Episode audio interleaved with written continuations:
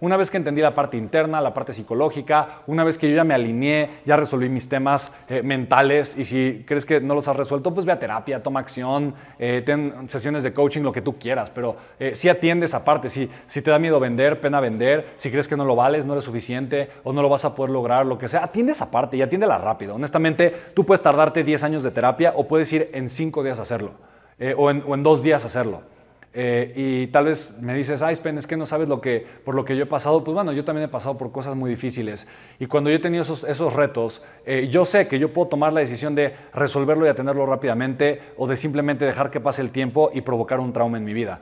Eh, yo prefiero resolverlo y atenderlo rápidamente. Y te comparto el último para que veas que soy congruente en este tema, ¿no? es, es, algo que me, me es incómodo hablar, pero yo ahora en diciembre eh, bueno, tú sabes la historia de mi papá. Mi papá se quitó la vida eh, porque pues, tuvo una enfermedad del corazón, em, eh, tuvo un infarto cuando yo era muy pequeño, después salió bien del infarto en la operación y años después mi papá se quitó la vida. Yo tenía tres años cuando sucedió y fue un impacto muy fuerte para mí. Yo crecí sin papá y una mamá muy ausente porque estaba trabajando todo el tiempo.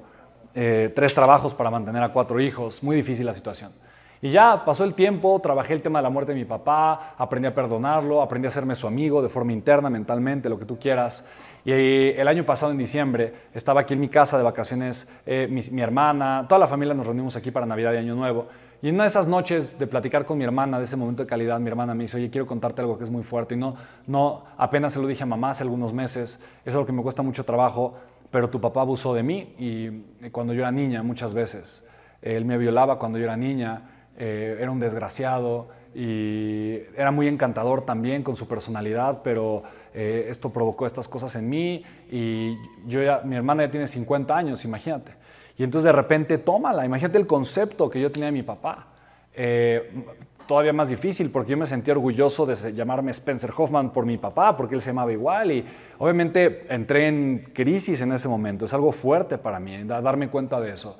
Eh, y ya, o sea, fueron tres días muy complicados, muy difíciles. Yo dije, no, esto o lo trabajo ahorita o genero un trauma en mi vida. Y ya, literalmente, le hablé a un amigo que es experto en temas de coaching y procesar este tipo de cosas. Y le dije, Alex, necesito trabajar esto. Y entonces me citó en Cancún. Fui a Cancún y en un día vuelta de hoja, asunto resuelto. Y lo puedo platicar, te lo comparto a ti con mucho amor. Estoy orgulloso de llamarme Spencer Hoffman, estoy orgulloso de ser quien soy y sé que mi papá con su muerte y se quitó la vida, obviamente, pues veto a saber cuántas otras cosas traía en la cabeza, pero me siento orgulloso de haber crecido incluso sin él, porque gracias a eso hoy soy la persona que soy y puedo ayudar a muchas personas a tener una vida de amor, de conciencia, de prosperidad, ¿vale? Ahí está. Entonces, chicos, yo lo puedo hacer. Esto es posible. Obviamente es más fácil quedarte en el papel de víctima, el, hacer, el llamar la atención eh, con otras personas y el justificar el por qué no estás tomando acción. Es facilísima. La vida de la, mediocridad, de es deliciosa. Yo también he estado ahí. Pero tú siempre tienes la opción de salir adelante, de no quedarte ahí, ¿vale? Te lo comparto para que no digas, ay, tú porque sí, pero yo no. No, ¿cuál? Yo también tengo, también tengo retos que enfrento todo el tiempo, pero si tú decides enfrentarlos rápidamente, puedes salir de ahí, ¿vale?